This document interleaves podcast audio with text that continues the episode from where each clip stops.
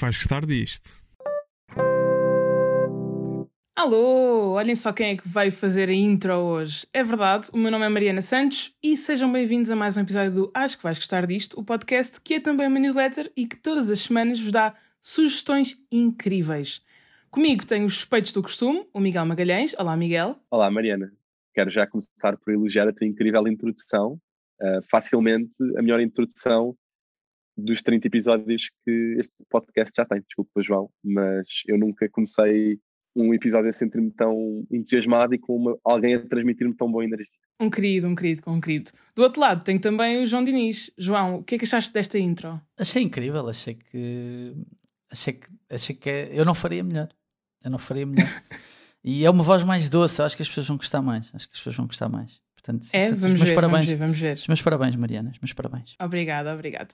Ora bem, hoje vamos falar sobre o assunto do momento. Se vocês ouviram o último episódio do Acho que vais gostar disto, eu comecei por confessar que ultimamente tenho sentido muita peer pressure, também dos meus colegas de trabalho, do João e do Miguel, para ir ver o Spider-Man ao cinema, o No Way Home, e foi exatamente isso que eu fui fazer para me poder juntar a esta conversa que é sobre o novo filme do Homem-Aranha. When you botched that spell where you wanted everyone to forget the Peter Parker Spider-Man. We started getting some visitors. Deixo já o aviso que se não viram o filme, por favor passem isto à frente porque vamos ter spoilers. Malta vai ter de ser, já passou uma semana, temos mesmo que falar sobre isto mas não desistem já deste episódio, porque vamos ter outros assuntos mais para o final. Ora bem, e começamos com a pergunta que eu posso achar um bocadinho overrated, mas que acho que estas duas pessoas me vão conseguir responder bem. João, achas que este filme é o acontecimento cinematográfico do ano? Mariana, eu acho que este filme é o acontecimento cinematográfico do ano, não te vou mentir, por, por várias razões. A, primeira, numérica, porque o filme já bateu os recordes de bilheteira este ano, teve uma das melhores estreias de sempre nas salas de cinema e provavelmente será um dos filmes mais vistos de sempre na história do cinema. E isso diz muito, né? Isso diz muito. A segunda razão, eu acho que é mais emocional, porque o filme, não quero revelar já, porque daqui a bocado vou ter o meu rant sobre nostalgia, para falarmos sobre mais coisas sobre o filme, mas há uma componente revivalista e emocional, e eu, como bom gajo de 30 anos, começo a sentir estas coisas de como, apesar de não ser um fanboy da Marvel, mas essa parte emocional do filme do Spider-Man, eu acho que foi aquilo que trouxe também muitas pessoas. Em primeiro lugar, pela expectativa de querer viver isso, e em segundo lugar, já vamos perceber porquê, e em segundo lugar, porque no fundo isto é um, isto é um super-herói que já vem, que foi criado há 60 anos quase, percebem? Portanto, acompanhou gerações e gerações, as pessoas viram os filmes, viram, viram a série dos anos 70, algumas, não é? Viram as BDs, viram eh, as séries de animação, começaram a ver os filmes no início do milénio e, portanto, isto passou de pais para filhos, não é? Se calhar de, de avós para netos, quase. E eu acho que essa, essa parte uh, torna o Spider-Man provavelmente o herói mais popular da Marvel, vou dizer assim, um dos mais populares do mundo. Portanto, é sempre um, é sempre um happening quando esses filmes acontecem. Miguel, tu, como grande fanboy Explica-me um bocadinho porque é que este filme é especial. Olha, este filme é especial, primeiro, porque há uma, há uma particularidade sobre o Homem-Aranha, que é o único herói da Marvel que faz um esforço muito grande para manter a sua identidade secreta. Todos os outros estão mais ou menos confortáveis que as pessoas saibam quem é que ele é, mas o Homem-Aranha não quer que o mundo saiba que ele é o Peter Parker. E no último filme a solo que tínhamos visto do Homem-Aranha, é precisamente isso que acontece ao herói. Ou seja, no final do filme há um vilão protagonizado pelo Jake Gyllenhaal que revela ao mundo inteiro, ou faz um leak ao mundo inteiro da identidade dele e ele não fica muito feliz com isso. E no início, e o início deste filme, o No Way Home, pega exatamente uh, nessa situação em que o Homem-Aranha e o Peter Parker querem arranjar uma forma de que as pessoas se esqueçam de que ele é, ele poder voltar a fazer o que fazia normalmente, e a pessoa a quem se lembra de pedir ajuda é o Doctor Strange, porque é a pessoa que ele conhece que sabe fazer magia, porque ele na realidade só sabe lançar teias e, e trepar paredes. Só que o feitiço, quando o Doctor Strange, quando começa a fazer o feitiço, a coisa não corre muito bem, e o feitiço, ao correr mal, faz com que uh, uma série de universos colidam e que vilões e outras personagens que poderemos falar de seguida de outros universos onde o Homem-Aranha existe venham para o mundo do, do Homem-Aranha do Tom Holland e lhe dificultem um bocado a vida. E, e acho que é um bocadinho agora sobre isso que vamos falar assim. A verdade é que o sucesso deste filme começou muito antes dele sequer ter chegado aos cinemas. Quer dizer, tivemos bilhetes a ser vendidos por quantidades ridículas de dinheiro, tivemos salas e sessões a escutar atrás de salas e salas a escutar atrás de salas. E, portanto, o que eu queria tentar perceber, lá está, como pessoa que não acompanha este universo, é porque é que tanta gente queria ir ver o No Way Home ao cinema o mais rápido possível. O que é que achas, João? Olha, Mariana, um dos, um dos principais rumores que circundavam, vamos dizer assim, este filme seria a possibilidade do filme ter eh, no seu interior uh, dois, dois antigos Spider-Mans, o Tobey Maguire, que foi quem fez os primeiros filmes do Spider-Man, e o Andrew Garfield. Que eu na altura que... vi em VHS, o primeiro, o primeiro Spider-Man, e depois desisti. O primeiro filme acho que é de 2002, acho que é de 2002. É, sim, e, e, depois o, é, sim, e depois o Andrew Garfield, pá, que no fundo fez dois filmes também do Spider-Man, a seguir aos três filmes do Tobey, do Tobey Maguire. Houve vários rumores que eles podiam estar no filme. O próprio trailer, a Marvel é conhecida por uh, retirar uh, no computador determinadas personagens. O próprio trailer tinha pormenores, como por exemplo um vilão levar um murro e não se percebeu bem quem é que o, murro, o murro vinha de não sei onde. Vinha do nada e etc. E havia uma expectativa grande de que podíamos juntar três Spider-Mans no mesmo filme. E essa expectativa aconteceu, aconteceu. E eu acho que isso, se quiseres, é, foi o que me fez gostar mais do filme. Acho que o filme, a história é uma história normal de um filme de super-heróis. Eu nem sequer gosto, gostei particularmente do, do, regresso dos vilões de uma série de filmes, mas ver aqueles três tipos, o Tom Holland, o Andrew Garfield e o Tobey Maguire, os três, os três juntos no mesmo filme, eu achei aquilo tão forte e tão emocional e até acho que isso transpareceu nos próprios atores. Ou seja, imaginem, quando eu estava a ver o filme na sala de cinema e aparece o Andrew Garfield, há logo um, uma explosão de alegria porque, porque está lá o Andrew Garfield, porque o Andrew Garfield é um antigo Spider-Man e porque é o Andrew Garfield, né? porque o Andrew Garfield é uma espécie de o rapaz com quem as pessoas querem namorar e o amigo que as pessoas querem ter. Portanto, eu acho que isto não há melhor definição do Andrew Garfield para isto. É, tipo, é, o, é o, o, tipo, provavelmente o tipo mais adorado de Hollywood. Não há nada, não tens, não tens um cabelinho a apontar ao Andrew. É nem alhos nem isto. Nem alhos nem isto. Não tens um cabelinho a apontar ao Andrew Garfield. E então, está ali, está ali um amigo teu, quase, né? Um amigo que tu, que tu curtes, que é tipo o gajo que é o rei da festa, que tu queres ter sempre contigo. E depois, passados uns minutos, aparece o Tobey Maguire. E quando aparece o Tobey Maguire, o que tu sentes, porque o Tom Maguire é um ator esquisito em Hollywood, né? o gajo fez, ele fez o Spider-Man, já tinha feito, ele, ele é um child actor, acho que fez alguns filmes quando era, quando era criança, fez o Spider-Man. BFF do DiCaprio. BFF do DiCaprio. Exatamente, era do mesmo grupo, era desse grupo do DiCaprio e do, do River Phoenix, depois tragicamente morreu, mas acho que, era, acho, que era um, acho que era desse grupo.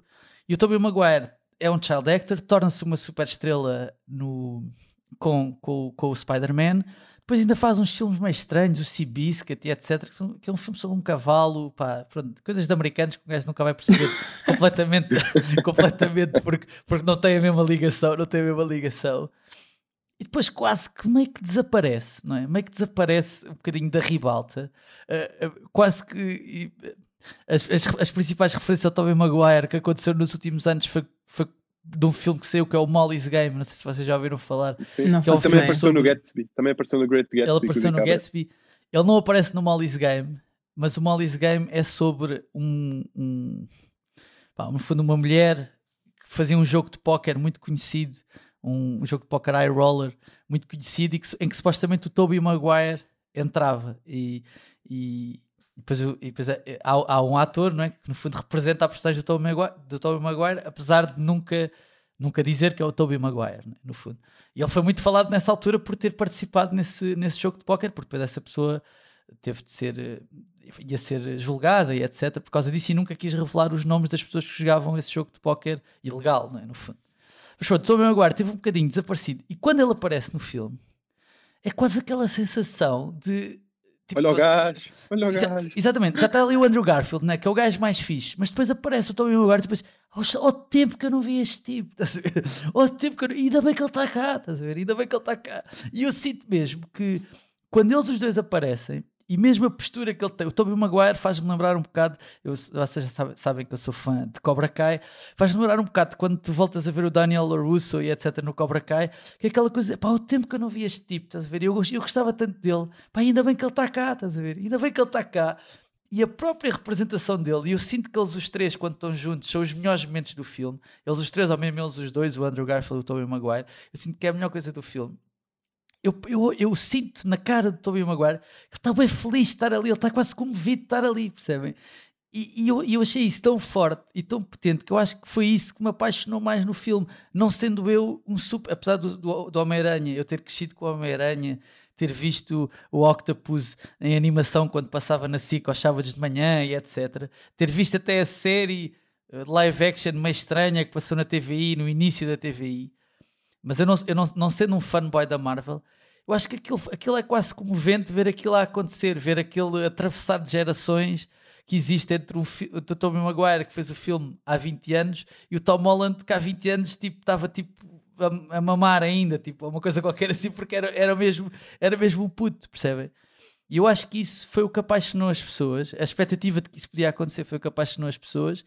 Pá, e honestamente eu acho que é a razão pela qual isto, pode, isto é um dos acontecimentos cinematográficos, porque esse revivalismo que normalmente às vezes pode não ser muito bem feito e há vários exemplos de coisas ao longo da história do cinema e da televisão que podem não ser muito bem feitas e neste ano tivemos o Gossip Girl que nós já falámos aqui pai, que não está particularmente brilhante não está particularmente brilhante mas neste caso eu acho que funcionou muito bem eu acho que funcionou muito bem eles assumiram, assumiram esse revivalismo assumiram que o Tobey Maguire já não vai parecer que tem 20 anos como parecia no primeiro filme vai parecer que tem 40 e vai parecer o super-herói não vou dizer Aliás, acabado há uma o... parte épica do filme em que o Andrew Garfield está a estalar as costas do Pá, Tobey Maguire. Yeah. É lindo. Yeah. Pá, sim, eles assumiram essa, essa, essa, maior idade, vamos dizer assim, daquele Spider-Man, percebem?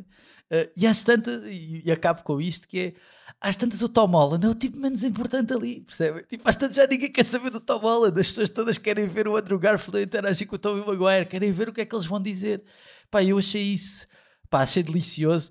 E, e, acho que para quem gosta da Marvel e para quem acompanhou estes filmes com maior intensidade do que, do, do, do que aquela com que eu acompanhei, epá, só pode ter saído com uma satisfação incrível da sala de cinema. Pronto, e é isto. Sim, há imensas pessoas que estão a dizer que este é o melhor filme de sempre do, do Spider-Man. Eu não sei, porque só vi o primeiro e agora vi este, mas eu própria, que não vi nada do Andrew Garfield, por exemplo, adorei ver os três juntos, achei super querido. E não sei se tu concordas, Miguel, mas achas que isto é o melhor filme de sempre do, do Spider-Man? Ou, ou, até da Marvel? Não, da Marvel, da Marvel, não, da Marvel, da Marvel não, não é, porque há o Infinity War e o Endgame que, que acho que vão continuar a estar lá em, lá em cima durante algum tempo. E o Thor, o Thor Ragnarok, o Thor Ragnarok. O Thor Ragnarok. Não, e, e, e, os últimos capit Capitães América sempre foram também muito bons. O, Civil War e o, e o Winter Soldier também são grandes filmes. Mas eu concordo com o João, em que só o facto deles três, deles os três estarem juntos faz-nos esquecer se calhar as coisas menos conseguidas que o filme tem. De facto, se calhar a presença dos vilões é um bocado apressada e não totalmente coerente. Só que tu esqueces disso. Ou seja, realisticamente dos cinco vilões que aparecem, dois é que acabam por ter maior destaque, que é o Dr. Octopus e o Duende Verde, protagonizado pelo Willem Dafoe, que também é um ótimo revelo, já não ver o Willem, eu para mim o Willem Dafoe parou para mim no tempo como o Duende Verde. Eu a partir daí, para mim, não me lembro não da fez... personagem do Willem Dafoe. Aliás, fez aquele, ele fez aquele filme do o Farol, era o Farol que se chamava? É. Com o Robert é. Pattinson. Não, para mim, só para seguir um bocadinho, para mim o Willem Dafoe é os filmes do Homem-Aranha e depois há uma piada no How I Met Your Mother com o Marshall a dizer Willem Dafoe. E para mim, Willem Dafoe é isso. Isso é, é toda a existência dele. E Platoon. Platoon. Não, mas Platoon já é dos anos 80. Platoon, eu gostei muito sim. do Platoon, mas, mas para mim, Willem Dafoe parou aí. E foi ótimo vê-lo também. Mas os vilões acabam por não estar incrivelmente bem conseguidos. Mas só a parte de os poder ver juntos. E no final, se formos a ver, este filme foi muito feito para ser um serviço aos fãs. Ou seja, não é só juntá-los os três, mas há uma série de referências desde memes que eram usados, ou seja, eles conseguiram incluir no filme uma cena deles apontarem uns para os outros, que é provavelmente um dos maiores memes um dos usados memes, nas redes sociais, usaram uma, uma, uma frase do, do Duende Verde, ou do Norman Osborn, neste caso, que é ele dizer uh, I'm kind of a doctor, I'm kind of a scientist, que é uma coisa muito usada e que se tornou um meme muito, muito usado, e portanto eles arranjaram uma forma de o facto de os conseguirem juntar aos três, de ser suficiente para as pessoas desculparem um bocadinho o resto que se calhar não faz tanto sentido e a linha temporal não acompanha tão bem e há personagens que acabam um bocadinho esquecidas. E há outra coisa também que eu acho que é uma das razões porque o filme está a correr bem e vai continuar a correr bem, e há, de uma forma geral, as pessoas como nós estão a esquecer um bocadinho os pontos negativos que o filme poderá ter, em que o filme serve quase como também uma redenção para os Homens-Aranhas, Homens-Aranha? Homens-Aranhas? Homens-Aranha anteriores. Ou seja, havia um bocadinho a teoria de que a primeira geração, uh, protagonizada pelo Tobey Maguire, que os filmes tinham ido progressivamente caindo um bocado em, em, em qualidade. Ou seja, o primeiro filme foi um sucesso uh, e, se quisermos, até foi um bocadinho o filme catapultou um bocadinho para aquilo que a Marvel é hoje. O segundo é considerado o melhor filme da, da trilogia original e, de facto, é um ótimo filme. E depois o terceiro já é francamente mau, já é, já é mauzinho e aquilo já estava já estava já estava a correr pior. Mas o facto de o Tobey Maguire poder regressar e poder, de certa forma, mostrar às pessoas como é que seria agora ou como é que está agora, eu acho que foi uma das coisas que as pessoas adoraram ver e, e adoraram saber. Mas eu acho que a redenção maior até acaba por ser para o Homem-Aranha do Andrew Garfield, que foi um bocadinho, não vou dizer maltratado, mas só teve direito a dois filmes.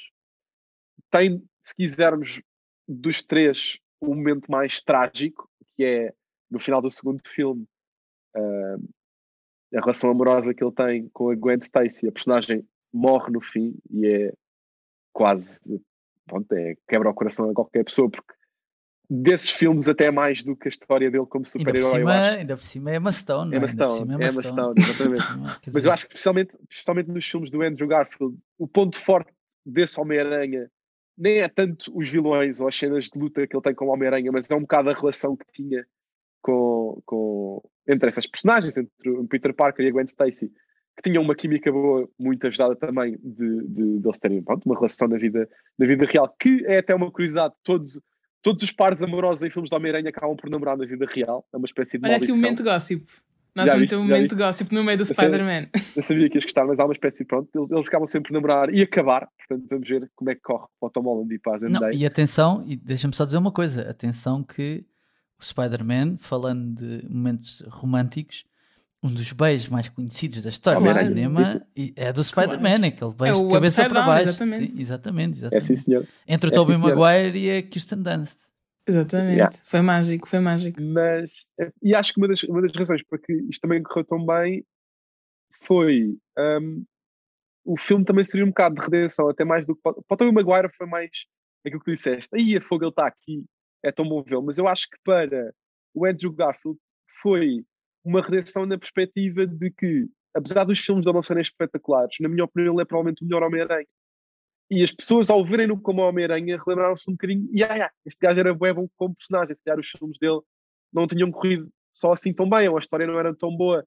E aquele momento que ele tem no filme em que salva a personagem da Zendaya da forma como uh, o, a personagem da Gwen Stacy no filme dele morreu e tem a oportunidade assim de quase de se redimir e de poder nesse momento salvá-lo. Eu acho que é um, se calhar, um dos momentos mais bonitos do filme. A forma como ele olha para esse momento e a forma como quase ganha alguma paz por ter conseguido salvar nesta ocasião aquela pessoa. E, e, eu acho que o filme é muito isso. Ou seja, tal como tu disseste, eu acho que esqueço que o Tom Holland é o Homem-Aranha e estou só ali a olhar para aqueles dois numa oportunidade de eles se redimirem e de poderem, tipo, calhar... voltar de certa forma a perceber, a mostrar às pessoas que nós não fomos assim Homens-Aranha tão piores, tipo, nós, em, cada filme houve partes boas, nós somos Homem-Aranhas. Eu acho que este filme foi pegar exatamente nisso, foi pegar no melhor que essas pessoas tinham tido como, como, como, como, como a protagonizar esse super-herói. Eu acho que isso foi muito bonito. O filme teve que era uma tarefa um bocado difícil. Ou seja, às tantas, se tu fores a ver, já é demasiadas personagens e demasiadas pessoas para pôr num filme e eles conseguiram fazer isso. Eu acho que no final esse é o maior mérito. Se calhar era só o filme que nós precisávamos, percebem? Numa pandemia há dois anos, pá, tantas precisamos só de uma coisa que nos faz sentir bem, percebem?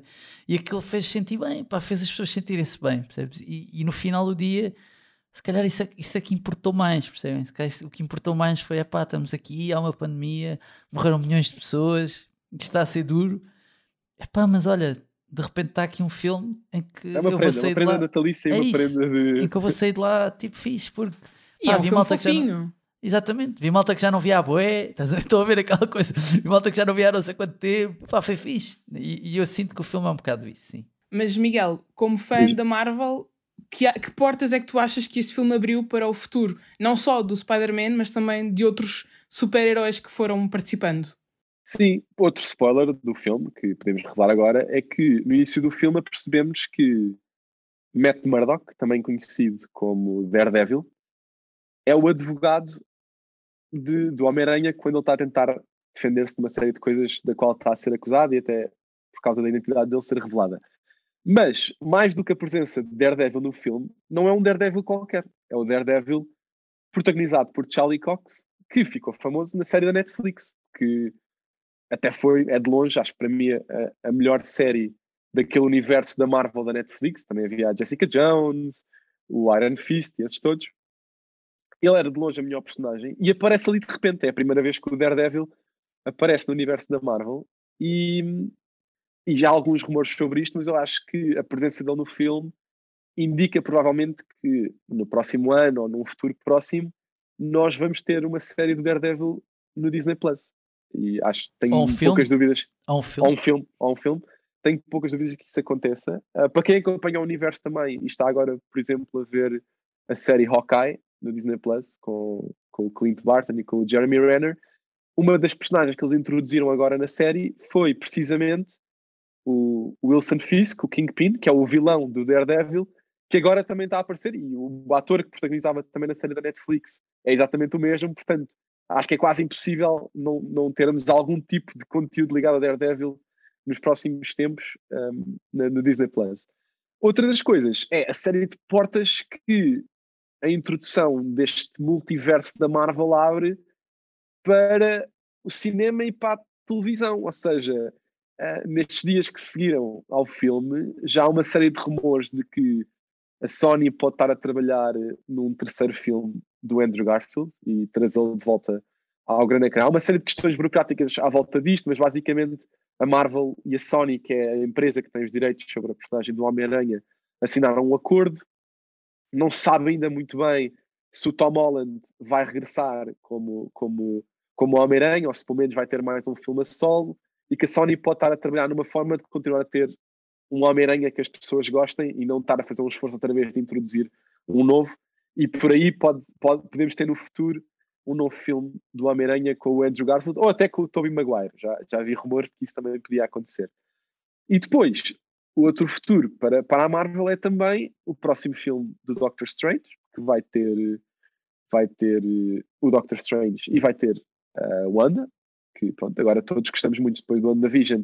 Eles os dois vão se juntar no, no filme, como vemos no, no, no trailer que está no final agora deste último filme do Homem-Aranha, e pronto, e vão ter ali uma aventura e vai acontecer algo de mal e vão ter que resolver um bocadinho isso, mas eu acho, lá está, de repente, não tanto para o universo da Marvel, porque claro que é para o universo da Marvel, mas o multiverso foi introduzido pelo Loki, já tem sido falado até na série animada do What If, mas eu acho que o multiverso quase que serviu um bocadinho para de repente as gerações anteriores do Homem-Aranha de repente podem ter uma possibilidade de regressar sem parecer super forçado.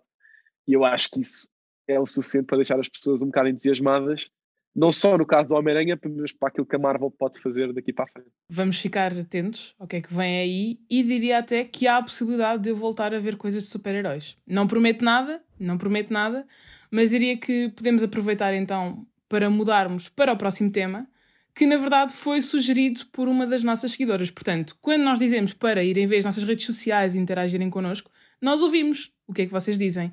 E portanto tivemos uma seguidora que nos pediu para comentarmos dois finais de duas séries que nós falámos aqui no podcast.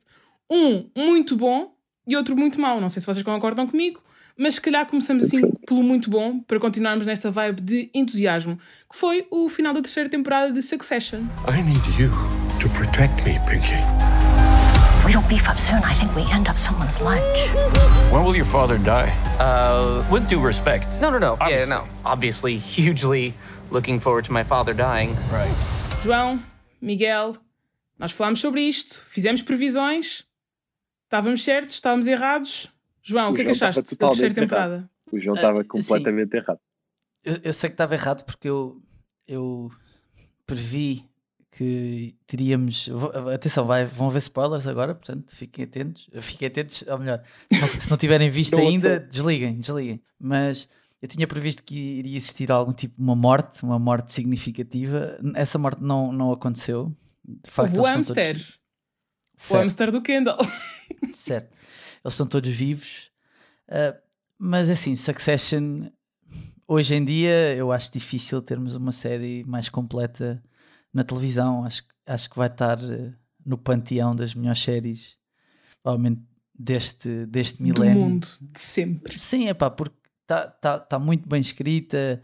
É tudo uh, bom, é tudo bom. É, é, tudo, é tudo bem, está bem filmado, as representações são, são incríveis e eu, epá, o final, uh, que é um final, uh, pelo menos para mim, não me satisfaz completamente porque eu estava à espera eu estava à espera que houvesse algo mais trágico a acontecer e o que nós vemos no final são os três irmãos a juntarem-se para supostamente tirarem o pai do poder, porque o pai, o Logan Roy, quer vender a empresa à Gojo, que é uma espécie de uma espécie de Twitch, não, não percebi muito bem se era isso, mas é, parece uma espécie é, de Twitch é, é de streaming, e... sim.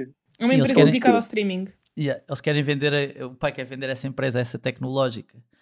Eh, eu acho que na prática também porque não vê nenhum dos filhos capaz de, de lidar com, com o tema. Eu estava a ver um, um vídeo de recap no YouTube e alguém, alguém dizia que este, estas três temporadas de Succession, em cada uma delas, os filhos desperdiçam a oportunidade ou desiludem o pai para tomar o poder. Na primeira temporada, logo no primeiro episódio, o Kendall falta uma reunião de negociação importante, uma aquisição que eles querem fazer para ir ao aniversário do pai, e o pai acha que que isso não é fixe e, portanto, a partir daí uh, deixa de contar com ele como possível sucessor. Na segunda Também temporada. Mata alguém. Também mata alguém. Sim, sim, sim, sim, sim, é mas, mas, ele já tinha decidido antes. Quer dizer, acidentalmente, ele já tinha decidido... acidentalmente. Sim. Sim, sim, sim. Ele já tinha decidido antes que o Kendall não era, não era a pessoa. Na segunda temporada, a Shiv, que supostamente posiciona-se como sendo podendo ser a sucessora dele, até porque eles queriam fundir com outra empresa de mídia tida pela família Pierce, não é? Revela num jantar com eles que vai ser ela a sucessora, o pai não gosta disso e portanto a partir daí também ela passa a ser mais um, mais um fantoche não é? no, para o Logan Roy. E depois na terceira, em que há uma, há uma determinada expectativa de que o Roman, que era uma espécie de filho, não vou dizer proscrito, mas vá, o mais irreverente, porque o proscrito é o Connor, não é? Mas o mais irreverente, uh, e que supostamente começa a seguir mais as pisadas do pai, parece que ele parece que vai ser ele às tantas, porque é ele que está a liderar os negócios, é ele que está a defender Também o pai. por causa daquele affair com a Jerry. Quer dizer, eu por menos assustei-me com a possibilidade daquilo ser uma coisa. Sim, sim, sim. Mas depois tem, tem, para mim, uma das cenas mais desconfortáveis e deliciosas da série ao mesmo tempo, que é quando ele envia uma dick pic sem querer ao pai, que supostamente era destinada à Jerry, e aquilo a partir dali o, o pai dele percebe: pá, não vou meter agora um tipo que está a dar fotos de, do seu genital no meio de uma reunião super importante eu sei que não era para mim, mas quer dizer, não, não vai ser este tipo que vai liderar isto. E às tantas, a expectativa que eu tenho agora para o futuro até é de que possamos ver o Tom, o marido da Shiv, no fundo, que não faz parte da família, mas a ser uma espécie de delfim do Logan Roy, porque acaba por ser ele, eh, óbvio que isso não está explícito na série, mas nós, nós compreendemos isso, acaba por ser ele a denunciar os planos dos irmãos ao Logan Roy e a dar um beijo de Judas à Shiv quando chega ao pé deles, depois de eles terem uma discussão no final da temporada em que, o pai, em que eles percebem que não, não, vão, não vão conseguir ter o poder de, de voto para votar a venda da Waystar Royco à Gojo, né? E ele, e ele dá o beijo de Judas no final e perguntar: então, mas correu tudo bem, está tudo bem, não sei o que é a Shiv. E, e a minha expectativa é que ele passe a ser um bocado, se calhar, uma personagem mais importante e se calhar com menos a perder, porque ele, ao fim e ao cabo, durante estas três temporadas, era um bocadinho o capacho da Shiv, mas se calhar já percebeu que a única pessoa a quem ele tem de ser leal ali e que se calhar é a única que o vai recompensar verdadeiramente é o, é o, é o sogro. Não é? o sogro. Há, há outra coisa que eu também gostei muito desta temporada é que a, a série ao longo destas três temporadas foi aos poucos vendendo um bocado a ideia que é na altura em que os três irmãos, quatro irmãos, mas pronto, na realidade os três que, têm, que tinham possibilidades de ser os sucessores, digamos assim, na altura em que estes três estiverem na mesma página, é a altura que ele é derrotado, porque uma, uma das um dos pontos fortes ou uma das estratégias que o Logan usava era que em determinados momentos, e é um bocadinho isto também disseste, temporada para temporada, tinha ali pequenas formas de pôr os filhos um bocadinho uns contra os, uns contra os outros e essa, e essa dicotomia e esse desconforto que criava entre eles era o suficiente para eles nunca estarem de acordo uns com os outros e nunca terem serem assim uma frente unida que de facto podia tirar o pai do poder. E tu neste último episódio tens isso, finalmente. Eles têm, já tinham tido um dos primeiros episódios da, da temporada que o Kendall os chama a casa e explica-lhes a visão que ele tem e o, o quão bom ia ser se os três se juntassem. É um encontro secreto em que eles dizem todos que estão lá para o bem do pai deles. Exatamente. Foram, exatamente. foram só defender só o pai altura, deles. Na altura eles ficam com pé, pé frio e, pronto, e não avançam com o Kendall, mas neste último episódio finalmente isso acontece. Ou seja, os três estão juntos, os três estão de acordo no que é que têm de fazer.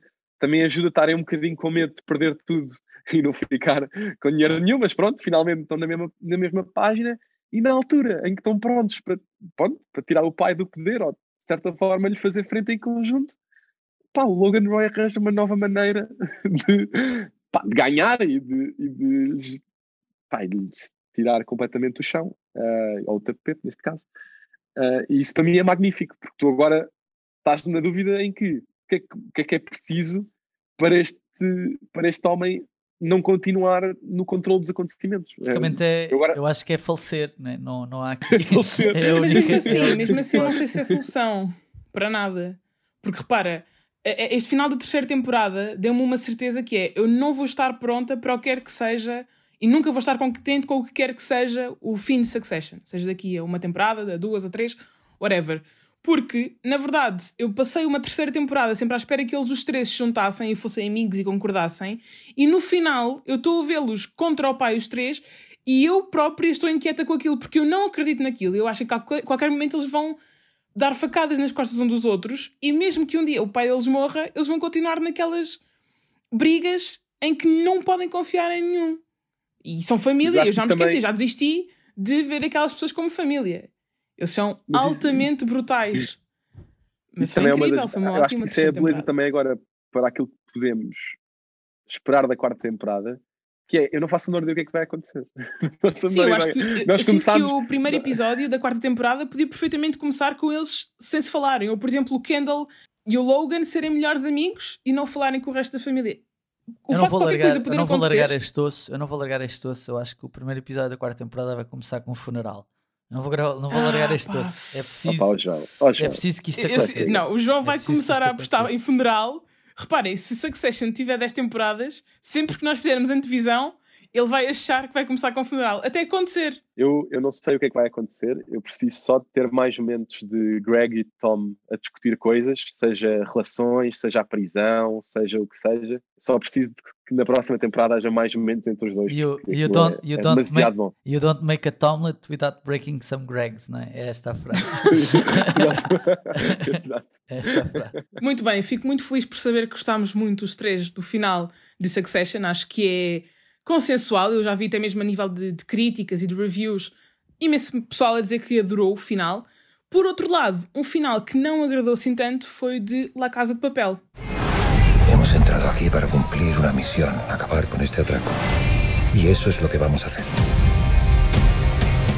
Esperamos su señal. No mucho que. Podemos salir de acá. Tú me sacarás de aquí. Lo prometiste e lo harás. João, diz-me por favor que concordas comigo e que achaste terrível. Olha, Mariana, sobre a Casa de Papel, uh, a serenidade, aqui, a serenidade. Apontei, apontei, apontei, aqui uma frase que é um bocadinho uh, não, não chores porque acabou, sorriu porque aconteceu. Pá, que é um bonito. bocado. Nós tivemos. Bonito, Chagas Freitas, bonito. Sim, nós tivemos um. Como direi? Nós tivemos uma primeira temporada, ou as duas primeiras temporadas da Netflix, que nos entusiasmaram a todos né? e que nos criaram ali uma expectativa em relação ao que ia acontecer a seguir. E a verdade é que o que aconteceu a seguir foi sempre a descer. Né? E isso, para quem gostava tanto da série, acaba por ser um bocadinho uma desilusão. Se quiseres, comparável, se calhar não há a mesma escala, mas como foi Game of Thrones, né? em que as últimas temporadas também não foram propriamente aquilo que as pessoas estavam à espera, o final não foi aquilo que as pessoas se calhar mais desejavam. Também não sei o que é que as pessoas desejavam, se calhar só, só, não, só desejavam que não fosse aquilo, percebem o que aconteceu. Mas Sim. acho que no final do dia temos de olhar para trás e pensar: ok, tivemos aqui isto que nos deu alguns momentos porreiros e portanto vamos só sorrir porque aconteceu. Se, se acha o final bom, não. Se, se acho que esta última parte aqui da temporada é boa, não. Se acho que com mais dinheiro eles fizeram pior, sim, acho isso. Mas pá, vamos só tentar uh, lidar com o facto de às vezes a vida é assim, às vezes não temos, pá, nem tudo tem de ser uh, o Tobey Maguire uh, a aparecer no filme do Spider-Man, tipo, deixar-nos felizes. Às vezes há coisas que nos vão deixar menos felizes e, pá, e, e, acho que a Casa de Papel foi isso. Acho que a Casa de Papel foi isso. Vocês concordaram com o final? Acham que aquilo era uma forma fidedigna da série acabar? Eu achei péssimo. Eu acho que eles tentaram fazer quase um final de feel good, mas a mim, enquanto espectadora, não foi feel good, foi péssimo. E eu gostava de ter visto ali alguma coisa que não fosse fácil, porque eu sinto que foi um final fácil e pouco realista e chato e não gostei nada. E só fiquei feliz porque lá está, porque acabou. Porque sei que já não vai, em princípio, não vai haver mais daquilo e vão parar de escarafunchar naquele buraco de dinheiro. Eu, eu acho que a ideia não, do fim, a ideia do, a ideia do final nem é má, a ideia, porque o final basicamente, para quem viu, não é?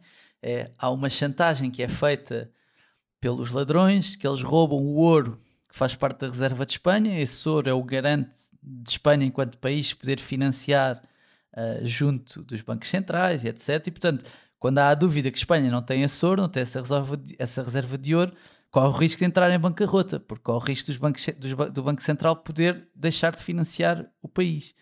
Eu acho que essa ideia não é má. É um bocadinho confusa, se calhar, para quem pode não estar tão a par de como é que funciona este mundo de, de financiamento de país e etc. Mas, mas eu acho a ideia boa. Mas depois a concretização, epá, acho pobrezinha, acho pobrezinha. Acho que o filho do Berlim que aparece na série e que tem um trabalho extremo para roubar esse ouro, depois devolver o ouro por causa de, porque o professor escreveu um bilhetinho num papel, é pá, a mim não me convence muito, pronto, não me convence muito, não me convence muito, mas, eh, mas é o que é e, e, vamos ter Berlim, uma série do Berlim em breve, não sei se vou ver ou não, lá está, porque lá está, o final desta temporada não me deixou com boas expectativas, mas quem quiser e quem continua a adorar, porque houve muita gente que gostou, atenção, houve muita gente que gostou, nós podemos não ter gostado, mas eu conheço pessoas que gostaram, portanto, houve gente que Sim, eu vi vai boas reviews ao final. Eu, vai continuar. Pá, vão continuar. Sim, mas eu acho que gostaram pela lógica de quero ver estes gajos chafarem-se. Ou seja, eu, por isso é que eu digo que acho que eles tentaram fazer um final de feel good de ok, eles tiveram-se a safar este tempo todo, vão-se safar aqui também. E portanto eu acho que teria havido muito mais gente a não gostar se eles tivessem decidido matar todos, ou se fossem todos eu acho presos. Uma, acho uma contradição grande na série a cena de ser preachy em relação a nós estamos aqui, somos contra o sistema e somos uns símbolos da libertação e não sei o quê, e depois teres o professor a dizer: Não, eu nasci ladrão, vou morrer ladrão, eu sou ladrão, yeah. essa é a minha natureza. E às tantas, tipo, tu tens de escolher ser uma coisa ou outra, estás a ver? Não dá para ser as duas coisas. Ou queres ser um símbolo da libertação e fazes aquilo altruisticamente, quase, em determinado, não, não em tudo, mas em muitas coisas, ou então, tipo, é só um ladrão e está-se bem, não há problema nenhum, estás a ver? É o que tu és. Se és as duas coisas, é pá, acho mais difícil. Acho mais difícil. E chegamos assim ao fim de mais um episódio. Não se esqueçam de ouvir os outros e de subscrever o podcast, deixar estrelas e críticas no iTunes e de nos seguir nas redes sociais, no Twitter e no Instagram, onde estamos a fazer giveaways de Natal incríveis, onde podem ganhar seis meses de Spotify e de Netflix. Já não há desculpas para não ouvirem o nosso podcast e para não verem séries. Portanto, aí têm. Para a semana há um episódio especial. Tenho novamente o Miguel e o João. Obrigada, queridos. Até para a semana e bom Natal. Bom Natal. Bom Natal.